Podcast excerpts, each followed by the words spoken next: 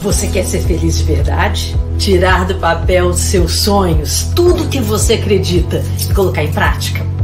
Quer saber mais? Você tem que conhecer a equação. Digite o site, faça sua matrícula.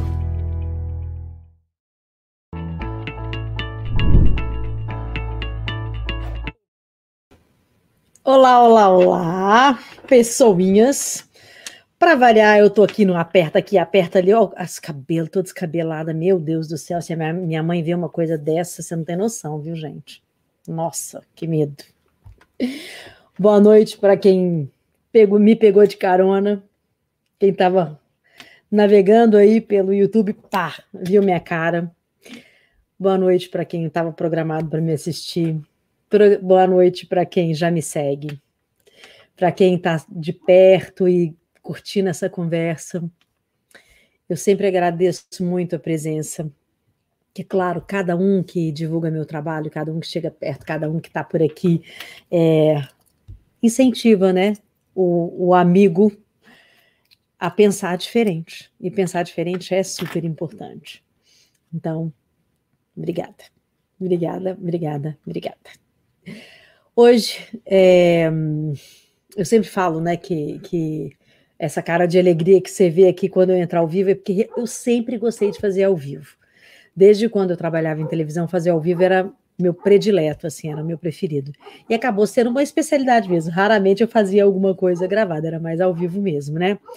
Vou te convidar a pegar um papel e uma caneta, que eu acho que vai ter coisa interessante que você vai curtir. Queria que você se inscrevesse no canal. É aquele sininho que aparece no YouTube que nesse sininho fofinho você não perde nenhum vídeo novo. Eu coloco um vídeo novo por dia. É, toda quarta-feira eu entro ao vivo às 20 horas. Toda sexta-feira, às 7 e meia da manhã, com Irineu Toledo, no Feliz Dia Novo. É, então a gente está é, sempre por aqui é, com ao vivos, né? E todo dia tem um vídeo novo mesmo naquela proposta de 90 dias para transformar você. Então seja Bem-vindo, bem-vinda, bem-vindes. É, divulga para seus amigos, chama todo mundo e todo dia tem um vídeo novo no canal, tá? É, eu sei que você vai maratonar um Flaflix aí depois, porque você quer se transformar e transformar a sua vida, que deve ser um caos desordenado, numa vida plena e cheia de oportunidade. Bem-vindo à Equação, a única calculadora de vida do planeta e o canal que vai despertar e transformar você. Se você não me conhece, eu sou a Flávia Lippe, desvendo corpo, mente e ambiente para uma jornada mais plena nesse planetinha que a gente vive. Como jornalista científica, eu pesquiso e escrevo sobre neurociências e o comportamento, gestão emocional e inovação nas relações de trabalho. Hoje eu quero conversar sobre a ideia do cérebro espiritual. O chat está aberto, você pode participar o tempo todo e se quiser perguntar alguma coisa sobre o tema, eu te respondo ao vivo, portanto, participe, faça comentários, entre com perguntas. Eu já vou agradecer de cara a presença da Giovana, Lígia, obrigada, boa noite, da Margarete eh, Fernandes, obrigada, Margarete, seja bem-vinda. Da Peinha Teixeira, boa noite, Flávia, agradecida por nos, por nos acolher na sua vida, eu que agradeço, vocês têm me ensinado muito, isso tem sido uma experiência incrível. Ivanildo Santana, acompanhando por aqui, obrigada. É, eu sempre gosto de ver quem está por aqui, né? Que às vezes aparecem pessoas, assim, amigos de muitos anos, né? Que e aparecem de repente, ai, mata uma saudade, é tão gostoso, é muito gostoso. É para você que está chegando agora, eu vou deixar aqui é, o meu Instagram. De repente você tem vontade aí de me seguir pelo Insta, e vai ser muito legal se você de fato é, dar uma, uma chegadinha lá. Nós também temos um Telegram, um Telegram super legal que nesse Telegram eu coloco é, todos os dias uma coisa nova, converso com o público que está dentro do meu Telegram e é, proponho, às vezes, desafios no final de semana, então é bem legal também você entrar no Telegram, se você tiver afim, tá? É, eu vou pedir para a Carol colocar o link do Telegram aqui para mim, e já já eu vou colocar esse link aqui para vocês seguirem. Carol, você coloca o link aí para mim, por favor? Pode ser aqui no chat mesmo, eu copio e coloco aqui, tá bom? Um, bom, então, como eu estava falando, hoje eu quero é, fazer um convite para uma reflexão. refletir sobre dois assuntos que muita gente considera opostos, mas que na verdade eles estão muito mais próximos do que a gente imagina. A gente está é, tá falando aqui de neurociência e falando de espiritualidade, ou seja, o cérebro espiritual. Nós estamos falando de uma ciência empírica que chama-se neurociência que cresce e se desenvolve a partir de dados experimentais ou então dados clínicos. Portanto, é uma ciência experimental. Parte da experimentação e da obtenção de dados. A gente tenta fazer um diálogo entre neurociência e espiritualidade. Então, o primeiro passo é, para tratar desse assunto é não cair em algumas armadilhas, como trazer a ciência para comprovar a existência de Deus. Não caia nessa armadilha. Eu não estou questionando a existência de Deus. Eu só estou dizendo para você não cair na armadilha de trazer a ciência para comprovar a existência de Deus.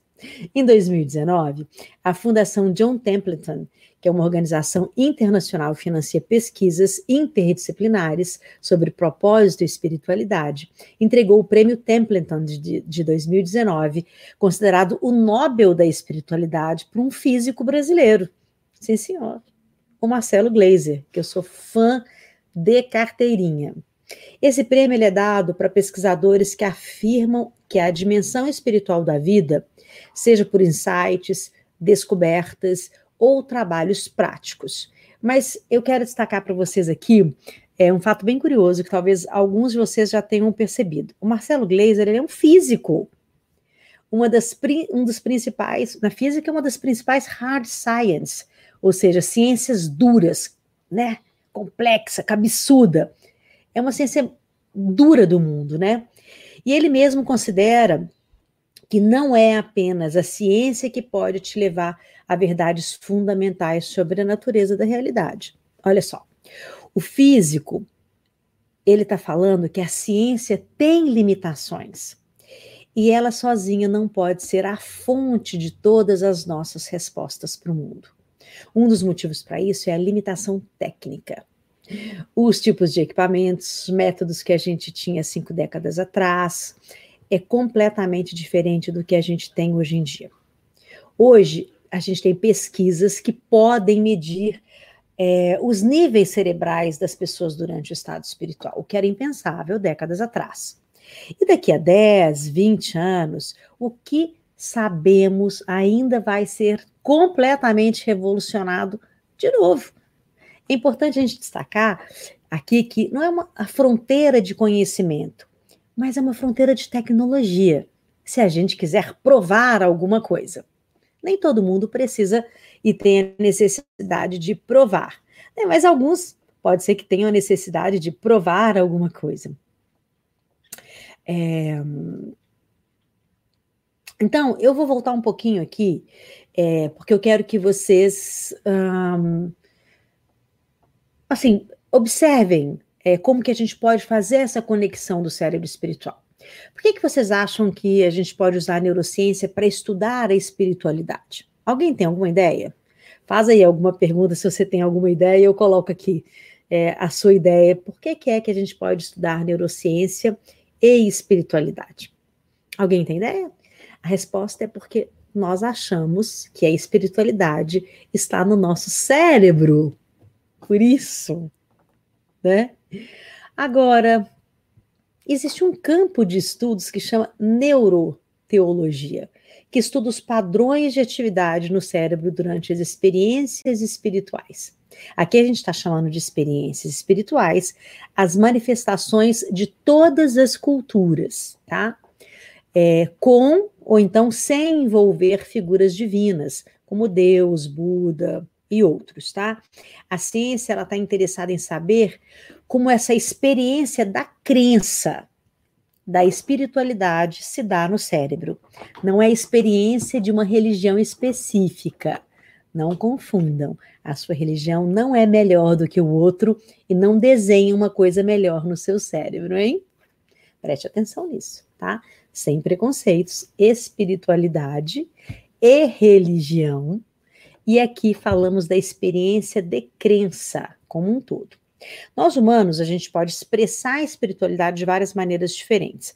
A gente pode pensar como uma crença que a, que a pessoa tenha, ou então um grupo. Pode ser na forma de meditação, como uma prática religiosa, e tudo aquilo que seja uma expressão espiritual do ser humano. É, tem uma, uma frase do professor Jaderson Costa, que eu gosto muito, que é que é a seguinte: talvez a maior expressão de humanidade do ser humano seja a expressão espiritual. Isso é incrível, né? Eu acho essa, essa frase, assim, extraordinária. É, mas apesar dessa, da expressão espiritual ser uma manifestação que nos une como seres humanos, cada um de nós é único no seu próprio ser, a nossa própria forma, estamos todos procurando o significado da nossa própria vida. Isso há milhares de anos. Isso pode se dar por meio da religiosidade. Mas não só na religiosidade existe o espiritual, mas a espiritualidade não necessariamente é ligada à religião, certo? Não necessariamente é ligada à religião. Eu vou colocar para vocês aqui algumas pessoas que estão chegando boa noite. Sempre vou dar uma chegadinha, ver quem está aqui e volto, vou dando aula de novo, né? Boa noite, Vanildo. Olha só que legal, pessoas entrando. Boa noite, Carol.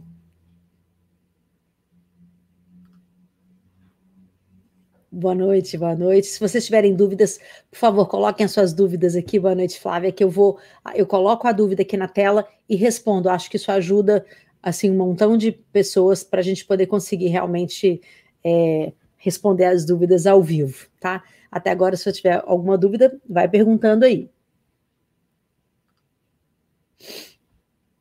Então vamos lá, vamos voltar aqui na aulinha.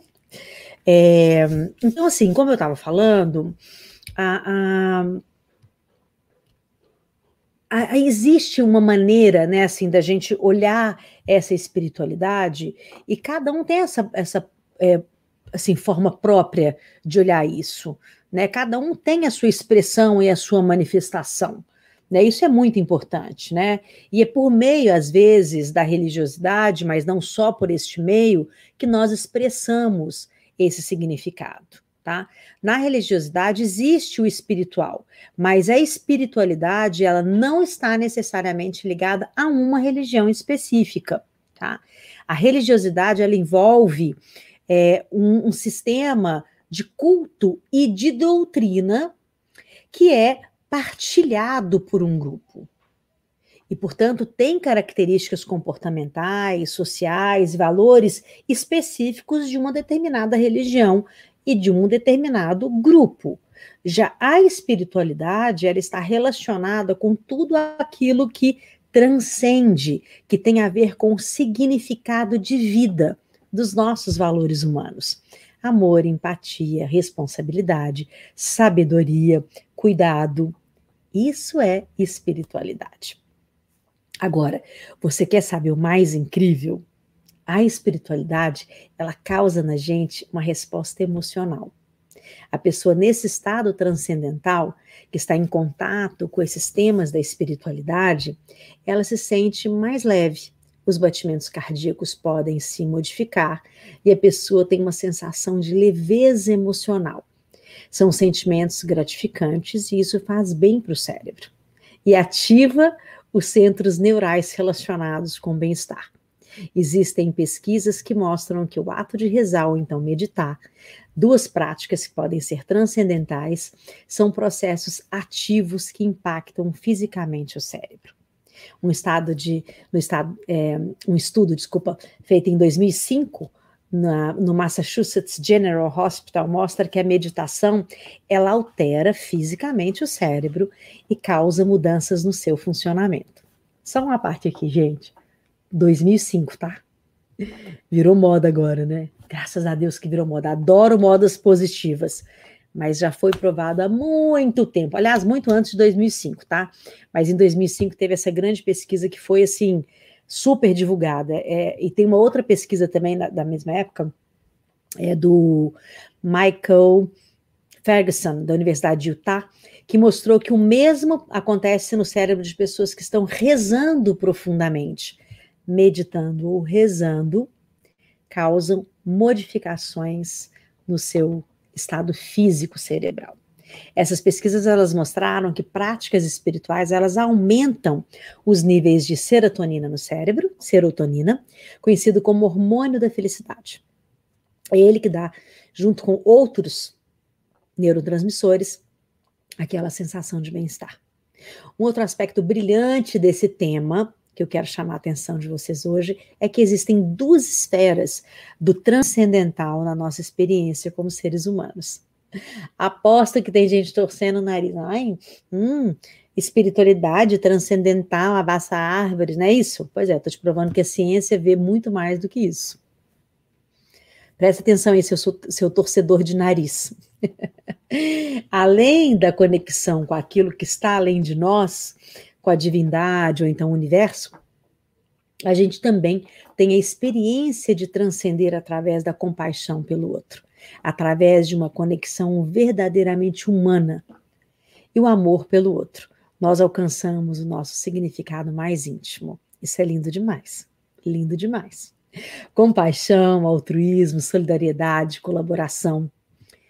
Todas essas são ações espirituais que física e biologicamente nos conectam com o universo. Ah, e lembra daquilo que falamos? que a ciência demorou para atingir o que os outros conhecimentos já sabiam há muito tempo. Você sabe que eu adoro ancestralidade, né?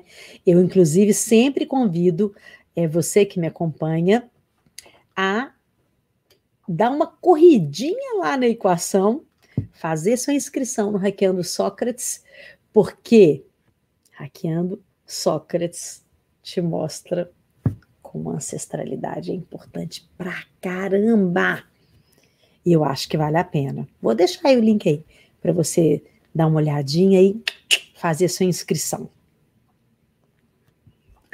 Essa ideia de compaixão, ela é discutida em várias outras áreas. No budismo, por exemplo, o Dalai Lama fala que a compaixão é a fonte do significado e da verdadeira felicidade para todos os seres humanos. Tem um, TED Talks sensacional do Daniel, Daniel Goleman. Gente, desculpa, hoje eu tô muito cansada. Então, vocês estão vendo que eu tô, assim, é, bocejando um pouquinho, que eu tô cansada mesmo, muito cansada. Mas eu não queria deixar de estar aqui ao vivo com vocês, tá? Provavelmente na televisão, né? Ou alguém me substituir, ou eu tenho que fazer com sono mesmo. Então, é, tem um TED Talk sensacional, que é do Daniel Goleman, como eu estava falando, sobre compaixão, no qual ele fala que a chave para a prática da compaixão no dia a dia é o direcionamento da nossa atenção. Ele conta que fizeram um experimento com alunos é, de um seminário que precisavam dar uma, um sermão para a parábola do bom samaritano, aquela que conta a lição de ajudar alguém que está passando necessidade. Lembra? parábola do bom samaritano. Os seminaristas tinham que ir até o outro prédio dar o sermão. E no meio do caminho, um ator simulava uma pessoa, uma pessoa, é, assim, desconhecida, né? Ele simulava uma pessoa desconhecida, machucada, que precisava de ajuda. Agora a pergunta: esses seminaristas que tinham que dar uma palestra sobre o tema de ajudar o próximo, eles pararam para ajudar o próximo? Não. não quero que você pense que os, que os samaritanos são pessoas más, não. Presta atenção no que, que eu vou te falar sobre essa pesquisa. Essa pesquisa é sensacional porque ela mostra que a variável que influenciou se alguém parava para ajudar o ator era o quanto eles estavam focados em si mesmos. Ou seja, os alunos que estavam com pressa ou estavam tentando decorar ou então melhorar de alguma forma a parte daquele sermão, nem conseguiram prestar atenção no que estava acontecendo ao redor deles, só dentro deles. Olha que linda essa pesquisa. nós estamos tão focados em nós mesmos, nas nossas rotinas e na nossa maneira de ver as coisas, que a gente não consegue enxergar aquilo que está passando diante de nós. E isso é cientificamente comprovado. Quem já me segue também lembra dessa frase que eu falo muito. A nossa atenção está aonde nós colocamos o nosso foco. Tá aí a prova científica para essa frase. Mas então, como que tudo isso funciona então dentro do nosso cérebro? Existe um campo relativamente novo na neurociência chamado neurociência social, que estuda como o cérebro da gente se comporta quando nós interagimos com outra pessoa. Estudos recentes nessa área mostram um resultado simplesmente incrível, que o nosso comportamento padrão como seres humanos é a compaixão. Isso é incrível. É ajudar o outro com o qual estamos interagindo. Ou seja, como espécie, nós somos programados para ajudar uns aos outros. Isso é lindo demais. Isso é lindo demais. Mas se isso é verdade, você pode estar se perguntando por que, que a gente não vive uma sociedade de paz e amor e resolvemos todos os problemas do mundo. Não é? Pois é. Isso acontece porque tem um elemento muito importante que entra nessa questão, nesta formulinha, nesta equação. Para sentirmos compaixão e empatia pelo outro, nós precisamos perceber a outra pessoa separada de nós mesmos. Importantíssimo isso, né? Você lembra da equação? Da minha equação?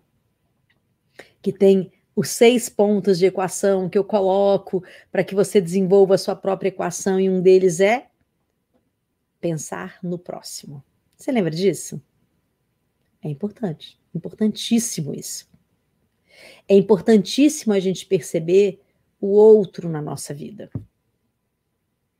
Você lembra do exemplo dos seminaristas? Que eles, de alguma maneira, se eles não se recusaram, eles não perceberam essas pessoas. Então, isso é muito importante. Sabe que tem uma coisa que, que é, a gente não pode brincar com a vida, né? A gente não pode brincar com a nossa cabeça. Neurobiologicamente, o que aconteceu dentro do cérebro quando você está atento ao outro é o seguinte: nós temos pequenas estruturas neurais que chamam neurônios espelho. E esses neurônios eles, eles fazem com que o nosso cérebro imite o que está acontecendo com a outra pessoa. Essas estruturas estão localizadas no, no córtex pré-motor e no lobo, no lobo parietal inferior dos primatas. O funcionamento deles é o mais incrível. Quando estamos interagindo com uma outra pessoa, os neurônios espelhos permitem que nós é, sentimos os mesmos sentimentos automaticamente, já que as mesmas áreas do nosso cérebro são ativadas. Essa é uma descoberta bem recente na neurociência. Ela foi descrita pela primeira vez em uma pesquisa feita em 2004 da Universidade de Parma, na Itália. Isso foi descoberto quase que por acidente. É uma história incrível. Eles estavam estudando o funcionamento cerebral dos macacos, estavam lá preparando um dos macaquinhos para o experimento. Do outro lado da sala, tinha um outro macaco que estava comendo uma banana. Do nada, o equipamento que estava nesse primeiro macaquinho começou a disparar sinais do, da região do cérebro equivalente ao comportamento alimentar. A primeira coisa que os cientistas acharam é que tinha um erro no equipamento deles né? Imagina. Algo super nunca observado antes desse nível de profundidade. E literalmente a prova científica é de que nós, por definição biológica, não só temos a capacidade de nos colocarmos no lugar do outro, como isso afeta neurobiologicamente nossos corpos. E aí eu vou além. Ao imaginar outras pessoas fazendo uma atividade, você também aciona o seu cérebro como se realmente estivesse fazendo aquilo. Você pode voar. Pode. Por exemplo, ao ver um jogo de futebol, você tem ativações do cérebro nas áreas do movimento, da estratégia, da coordenação motora. Olha, esse outro exemplo que, que incrível. Quando você pensa em uma música dentro da sua cabeça, sem estar ouvindo nada, as áreas do seu cérebro ativam como se você estivesse realmente ouvindo aquela música no ambiente. Isso é muito poderoso. pensar o quanto da nossa percepção molda o ambiente, em uma certa medida, as nossas vidas, né?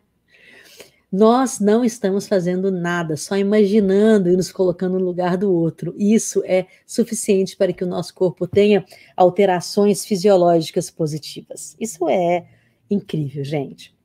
Estamos transformando algo intangível em um aspecto real que afeta o mundo. E esse é o poder do seu pensamento. Parece balela, né? Pois é, mas não é. Tá aí. Tá aí as explicações científicas para coisas tão lindas como essa.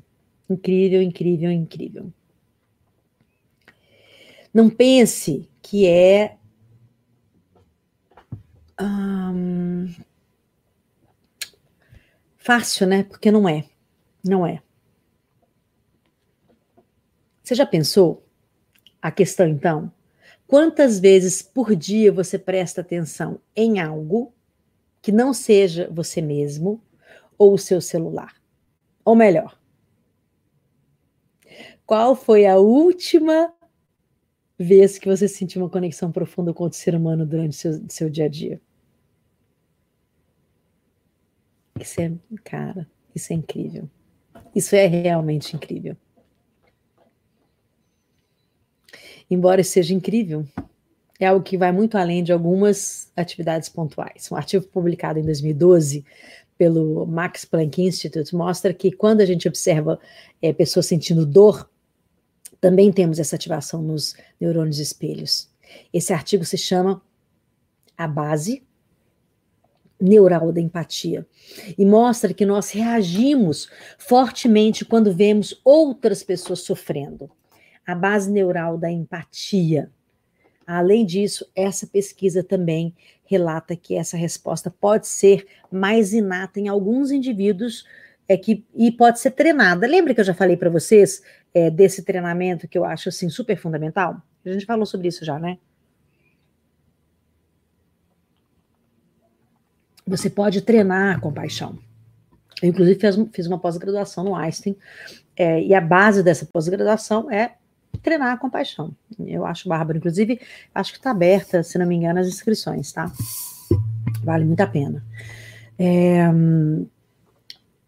assim, não é uma tarefa fácil, né, gente? Eu, eu, imagino que vocês deixam falando, ah, então é baba, né? A gente pode fazer isso, não sei o quê. Mas não é, né? Porque essa desconexão com o mundo ao nosso redor e até com a gente mesmo, em certa medida, é um empecilho para a nossa verdadeira missão como ser humano e um benefício para nossa felicidade também. Mas não pense que essa é uma tarefa impossível. Ela não é fácil, mas ela não é impossível. Né? Treinar o nosso olhar e a nossa percepção é algo que vai muito além da nossa intenção de querer ajudar o outro. O próprio Daniel Goleman ele dá um exemplo muito interessante na palestra dele. Ele fala que é, ele estava fazendo um imposto de renda uma vez.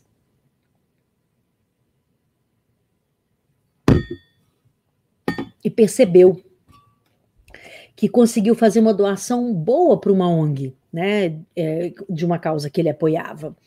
Que ele normalmente fazia isso. Na hora que ele estava fazendo imposto de renda, ele via ali um valor que poderia ser doado. Né? A gente tem aqui no Brasil, inclusive, você pode reverter o seu imposto de renda para uma organização governamental. Isso é maravilhoso, tá? Nesse momento, o primeiro pensamento que ele teve foi: nossa, os meus amigos devem ficar orgulhosos de mim por eu ser um cara tão generoso. Esse pensamento, em um primeiro momento, pode até parecer super generoso. Afinal, doar para a caridade é óbvio, né? Você está fazendo bem para o mundo, né? É óbvio, né? Aliás, o IDHL é um instituto sem fins lucrativos. Você pode fazer a sua doação. E nós vamos ficar muito felizes em levar a autonomia emocional para todas as pessoas que são vulneráveis nesse Brasil. Bom, um pouco mais para frente da fala dele, ele ficou pensando: gente, como que eu percebi a diferença que isso faz? O Daniel Goleman, ele estava pensando, na verdade, ele falou: nossa, como eu fui bom. Aí, por um instante que passou na cabeça dele foi o seguinte: é, ele pensou assim: nossa, meus amigos vão ficar tão orgulhosos de mim, né? Dentro do meu próprio ponto de vista, do meu próprio ego, ele pensou foi no, nos amigos. Aí depois, um pouco mais para frente na palestra, ele fala o seguinte: que ele então começou a pensar sobre as pessoas que seriam ajudadas com aquele dinheiro. Ele saiu do ego, né, em volta dele, falou: nossa, o que, que essas pessoas vão pensar, né? O que, que elas vão sentir? Então, as pessoas do outro lado do mundo, que ele nem conhecia, mas que sabia que, que, que, eles, que elas estavam sofrendo. Então, foi nesse momento que ele passou de uma percepção egocêntrica para uma felicidade altruísta pelos outros que seriam ajudados. Esse foi, inclusive, o tema das últimas aulas que a gente é, teve aqui, né? Não sei se vocês estão acompanhando, eu dei duas aulas, né, de, de, sobre felicidade, né? A última, inclusive, foi Você quer mesmo felicidade eterna? Essa aula tá bem legal. Você pode assistir aí é, a aula da quarta-feira passada, tá bem legal. Tem a ver com esse impacto que a gente deixa no mundo e não no, o nosso cargo, né? Não quanto tem na nossa conta de banco, ou então quantas empresas a gente abriu ou fechou, né? Prestar atenção nessa diferença sutil entre felicidade intrínseca e querer aparentar ser algo que não somos é essencial para que a gente consiga sair de nós mesmos e nos conectarmos verdadeiramente com os outros. E não precisa começar tendo compaixão por todas as pessoas do universo ou pelo seu pior inimigo. Mas pensa aí, dentro de você, qual foi a última vez que você perguntou algo para uma outra pessoa e realmente se interessou pela resposta?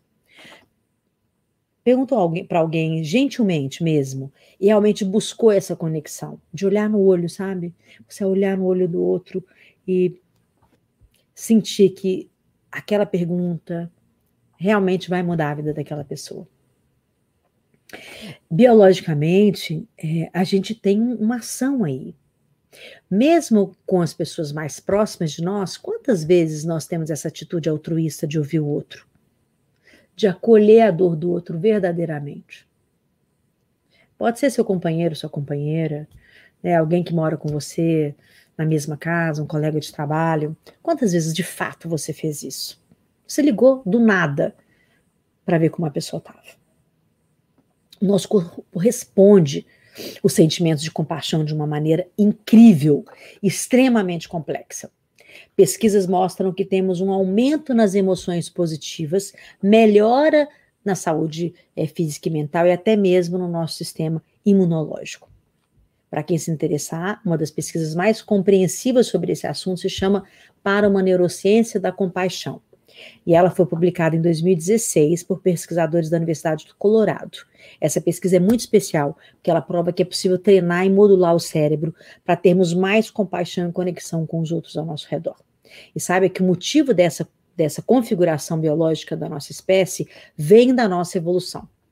Quem está na plataforma Equação sabe que lá temos uma jornada de neurociências para otimizar corpo, mente e ambiente.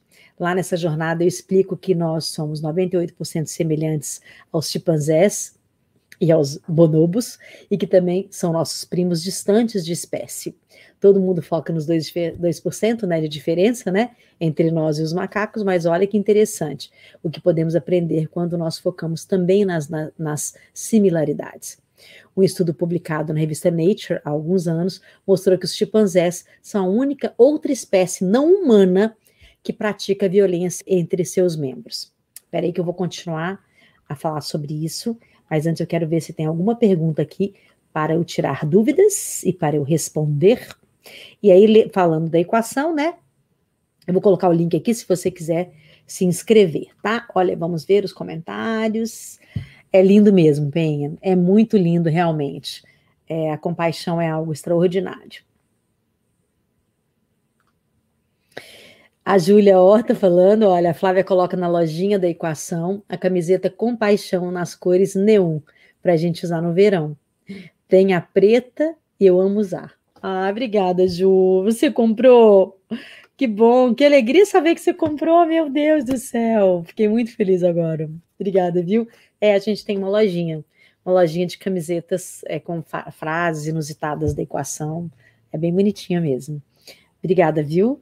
É, Ju, você sempre é, realmente levando muito o nosso astral e ajudando, incentivando. Fico tão feliz com isso. Obrigada, viu?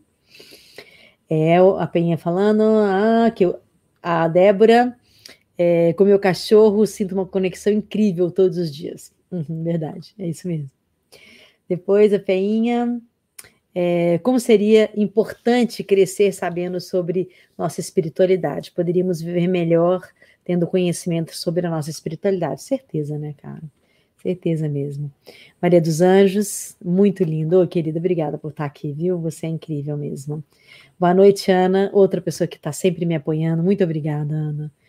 É, que bom que vocês estão por aqui, viu, gente? Obrigadíssimo, obrigadíssimo, obrigadíssimo. Roberta, que delícia que você está aqui, meu amor, minha princesa. Esse aí é o nosso braço direito em podcast. Braço direito no Feliz Dia Novo, toda sexta-feira, 7h30 da manhã. Eu já chamei aqui no início, vou chamar agora de novo. Obrigada, viu, minha querida? Super obrigada.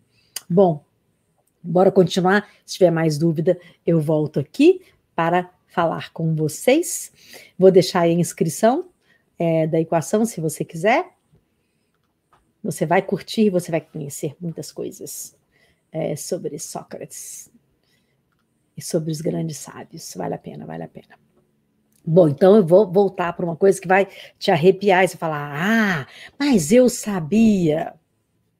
Mas não é bem assim, tá? Olha só. Então, eu estava falando dessa pesquisa dos chimpanzés, né? Da, da revista Nature, que mostra que os chimpanzés são a única espécie não humana, não humana, que pratica violência entre seus membros. Os pesquisadores registraram várias situações de comportamentos agressivos dentro dessa espécie. Os machos, os machos podem espancar as fêmeas para segurar seu domínio sexual. Eles matam seus rivais e causam, causam guerras com outros grupos familiares. Isso foi observado em vários grupos de chimpanzés em diversos, diversos países ao longo de 50 anos. Não foi só em um local, não, em nenhum momento específico, tá? Olha só, os pesquisadores eles apontaram que alguns dos motivos da violência são, presta atenção, disputa por melhores territórios, disputa por alimentos e disputas por posição de macho alfa. Cadeira de CEO. Brincadeira, cadeira de poder, tá? Como existe uma intensa competição por recursos, recursos dentro da comunidade, isso estimula a competição individual e agressividade dos chimpanzés. Vai observando se essa situação não está te lembrando nada dessa história que se repete. Presta atenção. Somos 98% similares aos macacos. Por outro lado, ao contrário dos chimpanzés, entre os bonobos, quase não existe violência ou competição. Quase não existe violência ou competição. Você entendeu? Você entendeu que tem aí uma diferença entre chimpanzés e bonobos, né? Então, não vale falar, ah, mas é tudo macaco. Não é. No entanto, tem chimpanzé, bonobo humano. Por que, que, será então que são tão dif são diferentes? Lembrando que a biologia, é, evolutivamente, são espécies muito parecidas entre si. 2% de diferença só para humanos. Os bonobos são um povo completamente paz e amor, conhecidos por serem muito pacíficos dentro da própria espécie e também com outros animais. Então, nós temos chimpanzés, que são mais agressivos, bonobos, que são, né, flower power, e humanos. Mistura desses dois. Segundo o antropólogo Richard Wangram, da Universidade de Harvard, no seu livro Paradoxo da Bondade, o paradoxo ao qual o título do livro se refere é a nossa tendência de termos o potencial de ser tão violentos quanto os chimpanzés, ou tão amáveis quanto os bonobos. Olha que coisa incrível. Biologicamente, temos a, o potencial para esses dois extremos. Mas então, qual é a variável que molda o nosso comportamento para um lado ou para o outro?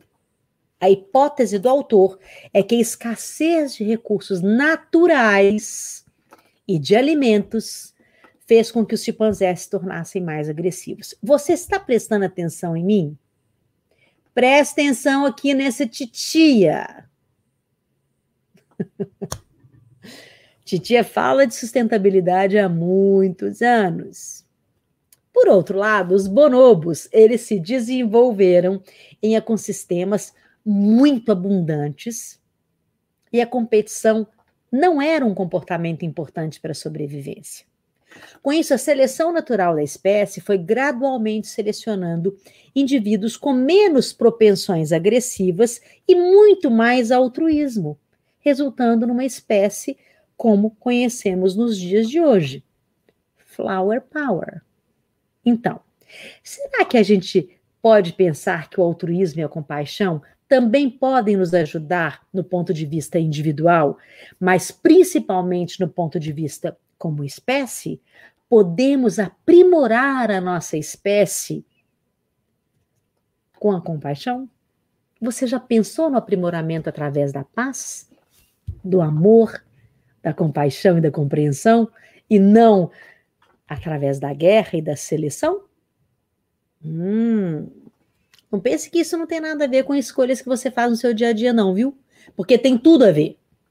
Tem um TED Talk incrível do empreendedor Nick Hanauer, em que ele mostra que a maneira como a gente vai conduzindo as nossas empresas e crescendo os nossos negócios vai completamente na contramão desse ambiente rico e abundante para todo mundo.